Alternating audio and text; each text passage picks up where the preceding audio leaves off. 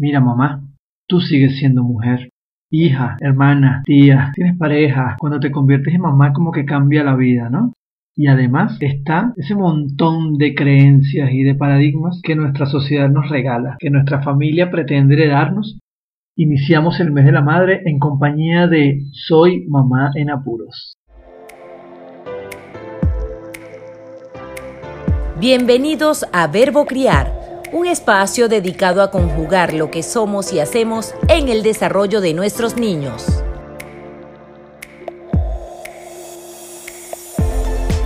Hola, bienvenidos a Verbo Criar, episodio número 12. Comenzamos el mes de las madres, el mes de mayo, y este mes vamos a estar acompañados de cuatro madres extraordinarias. Mi nombre es Joel David Bolívar Corazpe y cuando escuches estos episodios especiales del Día de la Madre vas a decir, hey, yo también soy una mamá extraordinaria. Y claro que sí, ser mamá es uno de los roles maravillosos del mundo, de la vida. Y aunque yo no lo he vivido como tal, porque soy papá, pues he tenido el privilegio de vivir con madres grandiosas, madres extraordinarias como, bueno, como Yolanda, como la señora Marixa, como mi esposa Yelixa. Y he conocido a tanta, tanta madres y ahora que apoyo a esto de la paternidad, la maternidad, la crianza, vaya que he comprendido, he aprendido que cada mamá es gigantesca. Por eso siempre digo que nadie es mejor que tú para ser la mamá de tus hijos. Nadie lo es. Tú tienes todo lo que ellos necesitan, tú tienes todo lo que ellos requieren.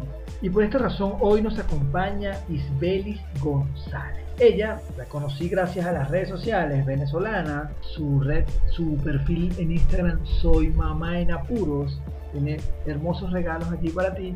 Ella es una mujer que se construye a sí misma, es madre de dos hermosos hijos, se desempeña como life coach para mamás y además, junto a su esposo, son los creadores de Mamá en Apuros la tienda, donde consigues productos y vitaminas para ti y toda tu familia.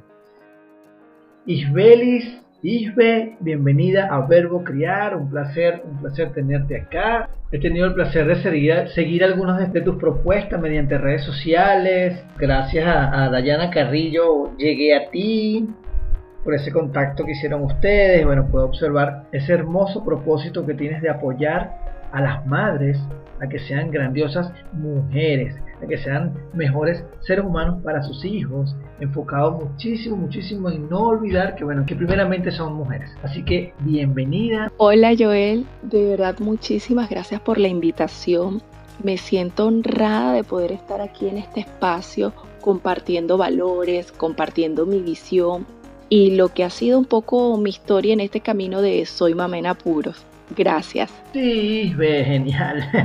Oye, cuando, cuando nos conocíamos, cuando conversamos, hay algo que me, me impactó, me dejó marcado, y fue cuando mencionaste que tu vida se transformó, que tu vida cambió, que tuviste un, un, movimiento interno poderoso cuando te convertiste en mamá. ¿Tú podrías contarnos, por favor, qué fue eso que ocurrió dentro de ti, lo que pasó contigo al momento del nacimiento de tu primer hijo? Sí, Fíjate, Joel, cuando me convertí en mamá, sentí una necesidad y una responsabilidad de ser mucho mejor para esa pequeña personita que dependía de mí, de su papá. Comenzó una necesidad de capacitarme, de ser mejor, empecé a revisar todos mis procesos, si tenía tiempo sin aprender algo, o sea, sentí una gran responsabilidad por este rol. Sin embargo, me topé con muchas creencias limitantes, tanto mías, pero en su mayoría del entorno, aquellas que sostenían que una mamá tenía que haber hecho todo antes de tener a un hijo. Entonces yo comencé a hacerme preguntas, ¿sabes? Como que, ajá, mi vida se detiene porque soy mamá, mi vida se detiene porque tengo un hijo. Entonces en función de ello comencé a revisarme, comencé a revisar mi entorno y empecé como a ordenar, a darme cuenta de cuáles eran mis creencias, cuáles eran las creencias que no me pertenecían. Y justo en ese momento, como dicen por ahí, lo que tú estás buscando te está buscando. Llegó el coaching a mi vida y con él llegaron cambios trascendentales en mi vida y en la de mi familia. Sí, sí, definitivamente es increíble cómo nos rodean creencias de otros. Siempre menciono, estamos rodeados de opinólogos además. Me gustaría por favor, Isbe, que hables un poco más acerca de esas creencias, acerca de esos paradigmas que se han normalizado y cómo tú lograste cambiar tu sistema de creencias al convertirte en mamá. Fíjate Joel, yo creo que cuando nosotras nos convertimos en madre, nosotras tenemos la responsabilidad de hacer el ejercicio de identificar cuáles creencias son nuestras y cuáles no nos pertenecen, para nosotros elegir cómo queremos llevar este rol en nuestra vida. En mi caso, el primer paradigma que yo te puedo decir que me topé fue con el de mi familia. Siempre nos enfrentamos a las creencias más inmediatas de nuestro entorno, ya sea de nuestra madre, ya sea de nuestra pareja. En mi caso, vengo de una familia de un padre ausente donde tuve una mamá completamente entregada, completamente cuidadora y en ese arte de cuidar a los hijos desde mi punto de vista no tuvo la oportunidad de desarrollar o de ejercer lo que es el autocuidado. Esto me permitió a mí decidir la manera en que yo quería llevar mi maternidad. Cuando yo quise fortalecerme a mí misma, cuando yo quise seguir preparándome, el primer, la primera piedra de tranca con la que me encontré fue, por ejemplo, mi mamá. Mi mamá me decía, no, es que ese tiempo para estudiar se lo estás quitando a tu hijo. Tu hijo es el que no te lo va a perdonar. Fue como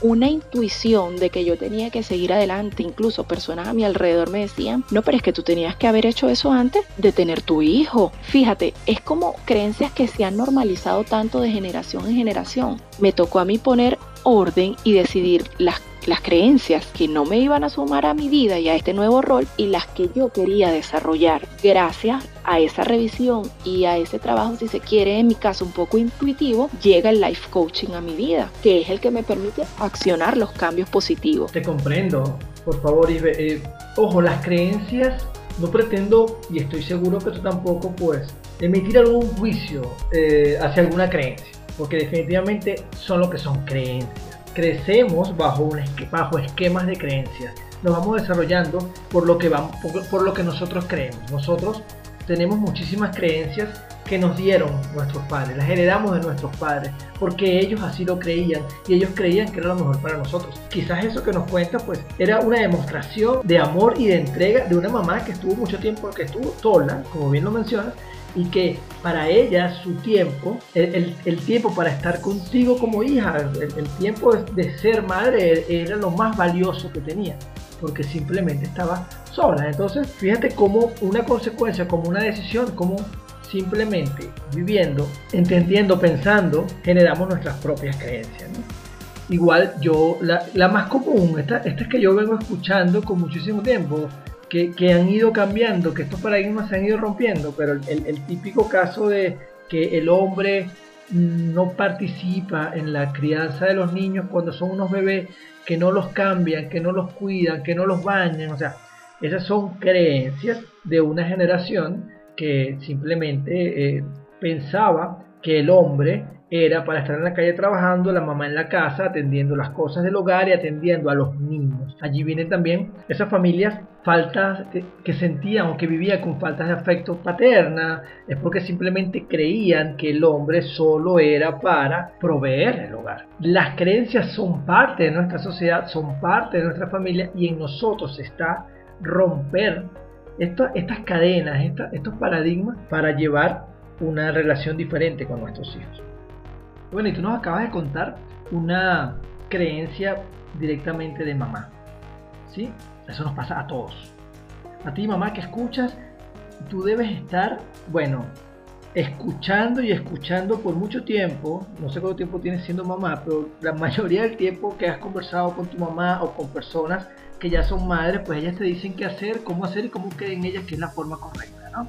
Porque ciertamente, como bien lo dice Ivo, primeramente lo, más cercano, ¿no? Que son nuestros padres. Recuerdo cuando hablamos que tú veías la vida como una escalera, que tenías que ir escalón a escalón y para ir de un escalón a otro, pues tú tenías que ir cumpliendo ciertas expectativas o ciertas normas que, dice la sociedad. ¿Cómo cambia también la, la, la, visión hacia la mujer cuando es madre, por ejemplo, en el trabajo? A mí me afectó mucho darme cuenta cómo cambia la visión de una mujer al convertirse en madre en el entorno laboral. Una mujer que se convierte en madre en esta sociedad no es considerada una mujer completa. Entonces yo ser una mujer laboralmente activa y darme cuenta que ya no era considerada lo suficientemente importante porque tenía la limitación de un hijo, porque, y digo limitación, valga aclarar la manera en que yo sentía que era percibida, eso me impactó o sea, darme cuenta de cierta manera que si bien hay un trabajo, si bien hay un camino andado en el empoderamiento femenino, la sociedad no está como desarrollada para la integración de la madre y que eso nos limita, que eso nos hace sentir de cierta forma desintegrada de lo que es la sociedad, es fuerte, es fuerte y creo que ahí hay un trabajo muy importante que, que nosotras al desarrollar una nueva conciencia tenemos que hacer. pero es que yo he escuchado incluso en ciertos lugares de trabajo que, que, a veces ya va, si es mujer, no, no la contrates mujer, qué edad tiene, puede quedar embarazada y más allá de lo que sean las responsabilidades o los objetivos de las empresas, hay una creencia importante de que una mujer cuando se convierte en mamá no puede de cumplir sus objetivos o llevar y eso llevar sus responsabilidades y eso eso es una creencia social importante, pero bueno, habrá, quien, habrá quienes consideren que tienen la razón, otros que no, eso es otro tema. Sin embargo, lo que quiero dejar acá es que, es que hay una creencia que la mujer al convertirse en mamá, pues ya no, quizás no sea capaz para cumplir de la misma forma ciertas responsabilidades. Por otra parte, cuando me, me dices de la escalera, sí, yo creo que a nosotros nos educaron de cierta manera en este orden. Bueno, tú naces, tú creces, tú estudias, tú consigues un trabajo, consigues una pareja, te casas y tienes hijos. Esa es la fórmula. Y listo, tú estás hecha. ¿Qué me pasó a mí? Que yo seguí este orden ya tenía un trabajo estable, tenía mi pareja, bueno, nos casamos, tuvimos nuestro hijo, todo el cuento de la casa tal, pero llegó un momento justamente cuando llegó mi maternidad que yo me sentía completamente infeliz y ahí es donde yo me di cuenta que los grandes cambios vienen de, de, las crisis. Entonces en ese momento donde yo empecé a preguntarme qué había aprendido, cómo me sentía en las diferentes áreas de mi vida y lo único que me hacía sentir completamente plena era mi maternidad, yo me di cuenta que, que esa escalera era, era mentira, que cada quien tiene que, que que, diseñar su propio camino y empecé a revisar mis relaciones, comencé a darme cuenta de lo que tenía que mejorar en mi interior, mi seguridad, o sea, comencé a darme cuenta de cierta manera que, la respuesta no estaba allí en seguir un orden de, cómo me, me decían que debían ser las cosas. Y comencé a visibilizar todo lo que yo tenía que mejorar y todos los cambios que tenía que dar positivos como, como familia, con mi pareja, como persona. Y a partir de allí acepté la responsabilidad de convertirme en una nueva Isbelis. Wow, Isbelis, gracias, gracias, gracias. Sí, qué importante es mirar hacia adentro y darnos cuenta que yo soy una persona auténtica, que yo puedo crear mi camino que si alguien puede hacer algo diferente, yo también puedo hacerlo, puedo hacer lo mío, puedo avanzar, puedo creer en mí. Sígueme, por favor, hablando, porque esto es parte de tu visión, ¿verdad? Cuéntanos un poco, por favor, acerca de, de, esa visión, de tu propósito para apoyar a, a todas las madres. Joel, la visión que yo quiero compartir es aquella de que cada madre se dé la oportunidad de encontrar en ella su propia voz, que sepa reconocer las creencias que no son suyas y asuma la responsabilidad de llevar su maternidad desde su sentir y que entienda que si las decisiones que toma en el transcurso de su maternidad lo hace desde el corazón, lo hace desde el amor, siempre va a ir por el camino correcto. Existen como varias clases de madres. las que queremos ser feliz trabajando, las que queremos emprender, las que queremos dedicarnos en cuerpo y alma ese pequeño ser y no existe ninguna madre que está mal, ninguna madre que esté errada. Lo que yo quiero compartir es que todas tenemos la responsabilidad de elegir las mejores decisiones que vibren con nosotras mismas. Que el día de mañana, cuando nuestros hijos crezcan, no existan facturas pendientes. Que la maternidad es una oportunidad de ver la vida con nuevos ojos. Que desde el amor que le damos a nuestros hijos, ese mismo sea directamente proporcional al que nos damos nosotras mismas. Que la maternidad no es algo que nos vacía, es algo que nos llena, que tenemos la oportunidad de ir creciendo a la par de nuestros hijos, no adelante dejándolos solos, no atrás sintiéndonos incompleta. Tenemos la oportunidad de crecer a la par de nuestros hijos y eso es una decisión que nosotras vamos a elegir al ser responsables de nuestro camino. Nuestros hijos quieren madres felices, nuestros hijos no quieren madres sacrificadas. Entonces tenemos que, que, que ser bien activas en ese rol porque siento que equivocadamente se cree que la maternidad es todo acerca acerca de los hijos. Y no, la maternidad también tiene que ver acerca de cómo esa madre se cuida, acerca de cómo esa madre es capaz de conversar de lo que siente, acerca de cómo esa madre es capaz de transformarse a sí misma como mujer a través de todo el amor que le da a esas pequeñas criaturas que dependen de nosotras. Gracias, Isbe. Extraordinario todo lo que nos compartes. Qué hermosa visión y definitivamente qué valiosa es mamá.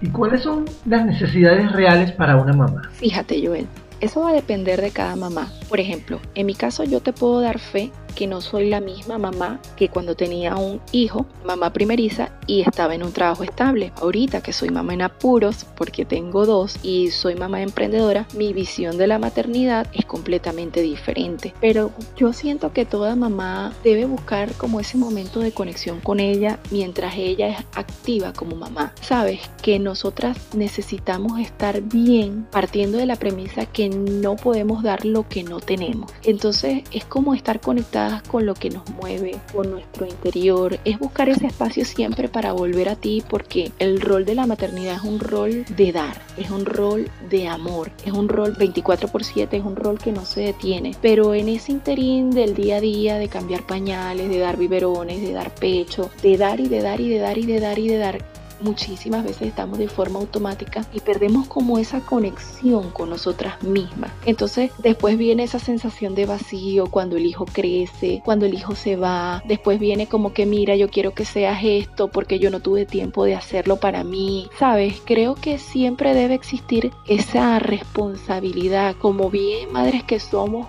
como individuo que somos. Sí, definitivamente tiene mucho valor, tiene mucho peso que yo me encuentre bien, yo como individuo, yo como persona. Cuando mami está bien, cuando mami está feliz, segura, todo su entorno, todo lo que lo rodea es maravilloso y por supuesto que todo este impacto lo recibe, lo reciben sus hijos, sus niños. Ahora, a esta pregunta que no solemos hacer los padres, y vaya que he escuchado bastantes madres hacerla. ¿Lo estoy haciendo bien? ¿Qué tienes para decirnos al respecto? Wow, yo creo que esa respuesta la podemos ver en, la sonrisa de nuestros hijos, en las emociones de nuestros hijos, si bien los hijos vienen sin manual, ahorita hay demasiados recursos y demasiados espacios tan valiosos como este que nos ayudan a formarnos, a impulsar la inteligencia emocional propia como padres, la de nuestros hijos. Y otra tareita es como luchar que en la maternidad se ha normalizado de generación en generación mucho la culpa. Entonces nosotras tenemos que deslastrarnos de sentir culpa de hacer cosas por nosotras, de dedicarnos algo de tiempo, de promover lo que es autocuidado. Y en la medida que nosotras sepamos y empaticemos con esa sensación de, de lo que es el merecimiento, yo creo que nosotras vamos a sentir que podemos hacerlo bien, amándonos a nosotras mismas, amando a nuestros hijos y validando ese sentir con, con, los niños que tenemos en casa. Bueno, yo precisamente suelo proponer que le preguntemos a nuestros hijos acerca de algunas situaciones particulares porque ellos bien saben cómo estamos, cómo lo hacemos, y definitivamente, como bien lo dices, en su sonrisa, en sus emociones está la respuesta a cómo lo estoy haciendo. Gracias, gracias, hijo. Soy Mamá en Apuros. Ese es tu perfil en Instagram. ¿Qué pueden conseguir, mami, en tu perfil de Instagram? ¿A qué se debe ese nombre? ¿Qué, ¿Cómo te pueden contactar? ¿Qué pueden conseguir contigo? ¿Cómo puedes apoyar a la mamá que te encuentra? Cuéntanos un poco acerca de, de contactarte. Yo entendí, Joel, que yo era una mamá en apuros cuando yo me di cuenta que mi visión de la maternidad era muy diferente a la visión establecida como constructo social. Cuando yo asumí la responsabilidad de romper estructuras y creencias en mi familia y quise elevar ese mensaje para que todas las mamás buscaran sentirse libres de esa responsabilidad de querer echarse el mundo a cuestas y llegar a la meta, pero llegar en pedazos, pero decir lo pude hacer, pude sola con todo. Entonces yo a partir de allí asumí ser una voz donde la mamá pudiera regalarse el merecimiento, donde la mamá pudiera darse el permiso de escucharse a ella misma, donde la mamá se diera la oportunidad de pedir ayuda, donde la mamá pudiera deslastrarse de esa idea de que nuestra pareja debe ser un hijo más a criar, donde la mamá quiere equilibrio, quiere balance y lo hace desde la creencia del merecimiento. Yo acepté ser una mamá en apuros porque me di cuenta que muchísimas veces esa voz iba a ir en contra de lo que te decía la sociedad, pero acepté la responsabilidad de llevar ese mensaje y compartir mi historia por redes sociales. Soy una mujer que se construye a sí misma, que se capacita, que es curiosa y que considera que si estoy criando tengo que ser coherente porque los niños no se quedan con lo que le dicen, sino con lo que ves. Entonces por mi red social arroba soy mamá en van a encontrar mi historia, van a encontrar herramientas de life coaching, testimonios. Ahorita estoy en esa fase de crear nuevo contenido para el empoderamiento de, la mamá, para el empoderamiento de la mujer, para criar responsablemente. Estoy por presentar mi historia en otros formatos, también en sacar mi podcast. Entonces, bueno, desde ya los invito a que se queden conectadas. Quiero escucharlas, quiero saber que no estoy sola, quiero crear una tribu, como lo dijimos al principio, que seamos voceras y que seamos responsables de, de construirnos como mujer y como mamá al mismo tiempo. Ilve, muchísimas gracias por, bueno, por todo lo que nos has compartido, por lo que nos dejas. Gracias por haber aceptado la invitación y formar parte de este episodio para Verbo Criar, este mes de madres extraordinarias. Te invito a que nos dejes, si quieres, aportar algo adicional para cerrar. De corazón, gracias. Qué placer haberte conocido. Espero que esto sea el inicio de muchas cosas juntos, seguir apoyando y apostando a que nosotros los adultos siempre podemos ser mejores para nuestros niños. Gracias, gracias, gracias. Muchísimas gracias Joel de verdad por la invitación, me siento muy contenta de haberte acompañado el día de hoy y el mensaje que yo quisiera dejarle a todas esas mamás que nos escuchan es que se den la oportunidad de hacerse preguntas poderosas que llamamos en coaching, de hacernos la pregunta de cómo nos sentimos a nivel de satisfacción personal, de cómo estamos llevando nuestra maternidad, si somos completamente ejecutora de las creencias propias o si hay creencias que no nos pertenecen y que aceptemos la responsabilidad del cambio positivo, que sepamos agradecer todo aquello que hicieron nuestros padres y nuestras madres con nosotras mismas, pero que aceptemos el reto de, lanzarnos a un nuevo camino que deje a mejores hijos, a mejores individuos y a familias más felices. Me encanta todo, estoy totalmente de acuerdo contigo y me voy a permitir agregar en relación a aceptar el cambio, también a entender que nosotros estamos criando una generación diferente a la nuestra y que los expertos de esta generación son nuestros niños, no nosotros, claro, en esto de ser niños. ¿ah? Y ellos tienen muchísimo para darnos, muchísimo para enseñarnos y que las creencias que nosotros traemos de nuestra niñez nada tiene que ver con la niñez de hoy. Así que también aprovecho y te invito, mamá, y bueno, si hay algún papá que está escuchando a los adultos responsables de crianza, los invito a darse el permiso de preguntarse cómo lo estoy haciendo, qué requiero, en qué puedo mejorar, qué debo hacer, porque como bien lo dijo Isbe hace un rato, hay muchísima, muchísima información. Yo vengo diciendo, hay muchos especialistas, y sobre todo, sobre todo lo que tiene mucho, mucho peso es tu intuición, porque tu principal guía es el amor por tus niños. Gracias a una nana para padres, a la corporación GBH, a mi socio en la web, a los aportes de la agencia 1133 desde la Ciudad de México. Esto fue Verbo Criar, episodio número 12. Nos vemos la próxima semana con otra mamá extraordinaria en este mayo, mes de las madres. Chao. Esto fue Verbo Criar, el podcast del coach para padres Joel David Bolívar Corazpi.